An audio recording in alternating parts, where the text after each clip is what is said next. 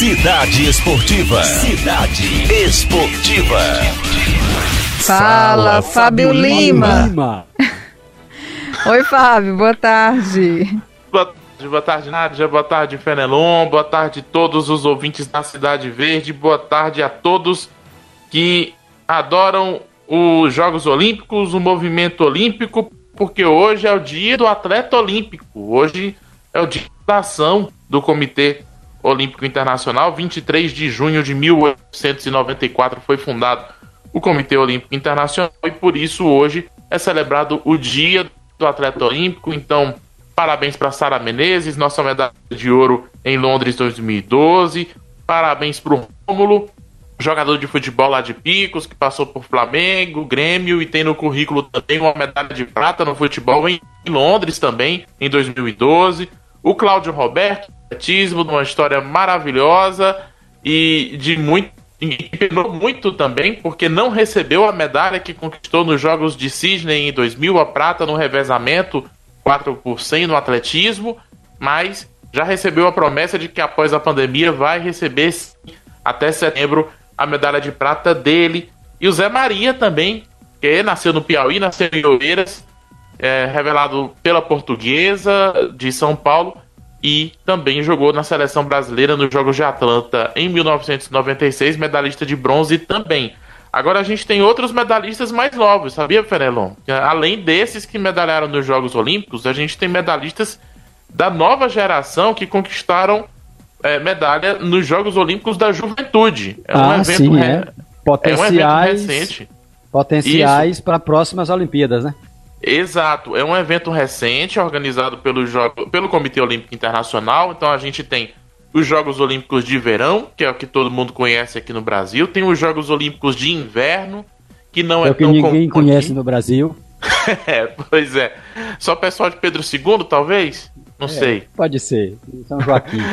E tem os Jogos Olímpicos da Juventude, que é um, uma edição para garotada até 17, 18 anos, 19 anos, para essa turma que tá chegando na idade do alto rendimento é, é para brigar por vaga em Jogos Olímpicos. E nomes que, inclusive, a gente pode pensar em ver em Tóquio, sabia? A Letícia Lima foi bronze nos Jogos Olímpicos de Buenos Aires, na Argentina, nesses Jogos Olímpicos da Juventude. A Letícia ela não tinha planos para Tóquio 2020. O negócio para ela seria Paris 2024. Mas como a Olimpíada foi adiada para 2021, o treinador dela já está fazendo as contas. Eles já estão se preparando, se programando para tentar brigar por vaga no início do ano que vem, quando o ranking do atletismo for reaberto. Qual a idade quem dela? sabe ela brigar. a Letícia, dela, a Letícia vai fazer, deve fazer 20 anos agora no ano que vem. Ela está com é, potencial pela 18, frente, 19 né? anos. Pois é, tem muito potencial pela frente. E você pensar que a, a pandemia para uns pode ter estragado os planos, porque a, a, atletas que vão estourar a idade, que no ano que vem talvez não tenham as mesmas condições.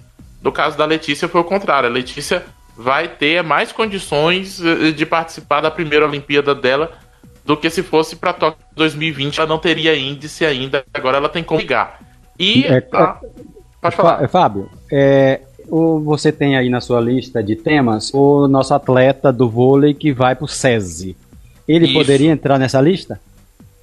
Eu acho, eu acho que aí é, aí é potencial para Jogos Olímpicos, sim. É um sonho dele também, do Vinícius, mas não para Tóquio 2021. 2020, no caso, que vai ser em 2021. Ele tem 19 anos, 2 metros e 2 de altura já jogou a Superliga B pelo Juiz de Fora, Minas Gerais, mas agora vai jogar pelo SESI, time adulto, time profissional do SESI de São Paulo, que é uma das equipes mais vitoriosas do Brasil.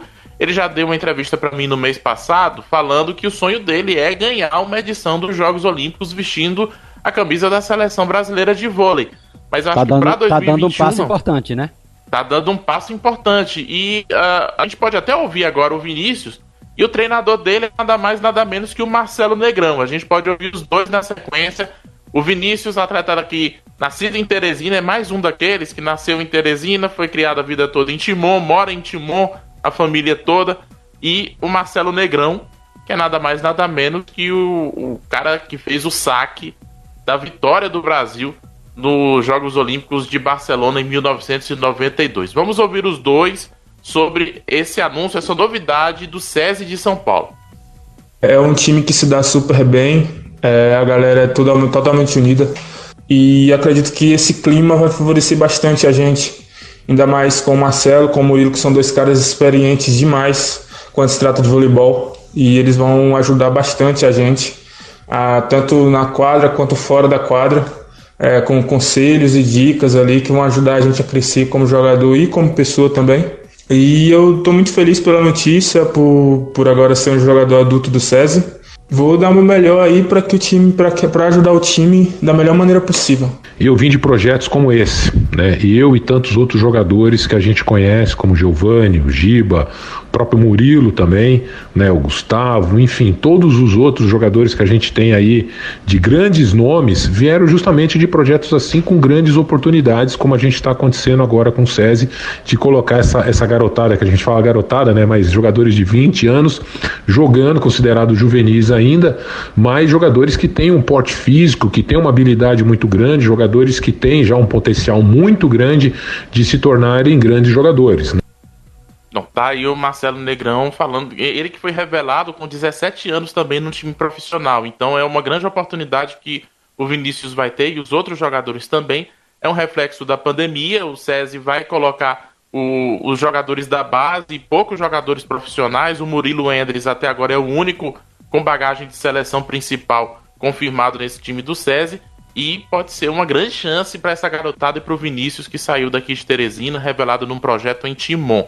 Só para fechar aquela lista dos Olímpicos, além da Letícia Lima, tem a Jaqueline Lima também no badminton.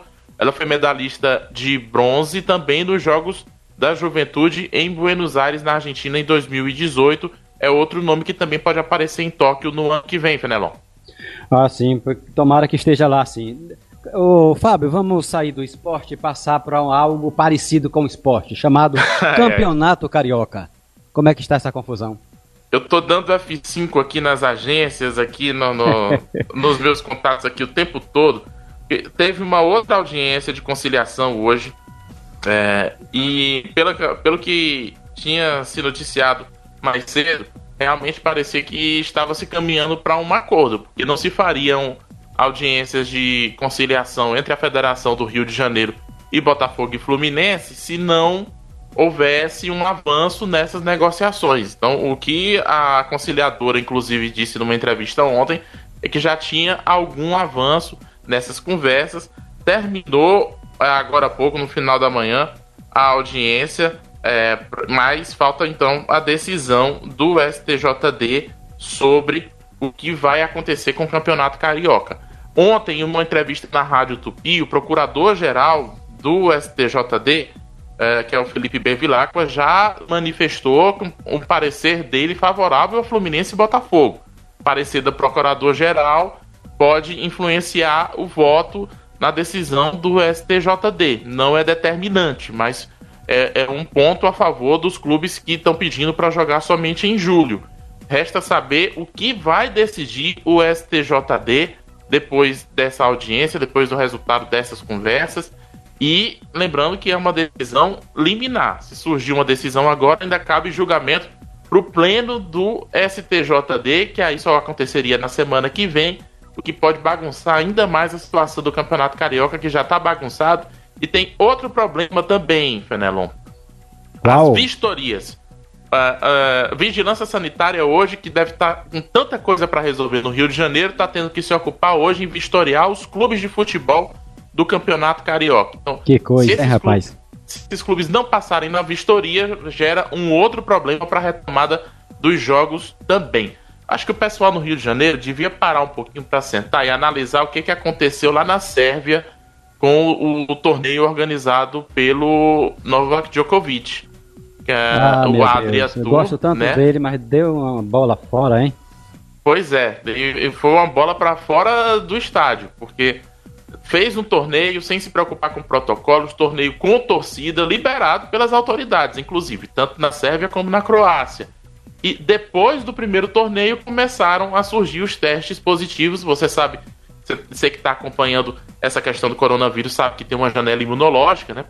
sim, e uh, para o resultado do teste, uh, o que indica que o coronavírus é, infectou os tenistas na Sérvia e eles seguiam competindo e foram para a Croácia. A final do torneio na Croácia, que seria no domingo, foi cancelada. Depois de um primeiro tenista testar positivo, outros três confirmaram também teste para Covid-19, inclusive o Djokovic, que hoje divulgou uma nota confirmando que ele e a esposa dele também testaram positivo e estão bem. Agora tem uma esposa de um tenista que está grávida, prestes a dar à luz também, e tomara que ela tenha esse filho com saúde e não tenha complicações. Tomara. A própria Associação de Tênis Profissional está preocupada porque já tinha conseguido fazer a, a autorização para fazer o US Open, que é o aberto dos Estados Unidos, em Nova York, com uma série de restrições. Mas depois dessa experiência, o próprio presidente da ATP, que é a Associação dos Tenistas Profissionais, deu uma entrevista hoje dizendo uma coisa interessante que eu vou colocar aqui entre aspas. É, estamos sendo muito cuidadosos. Também somos conscientes que, mesmo com medidas extremas, você pode acabar tendo alguns jogadores testando positivo.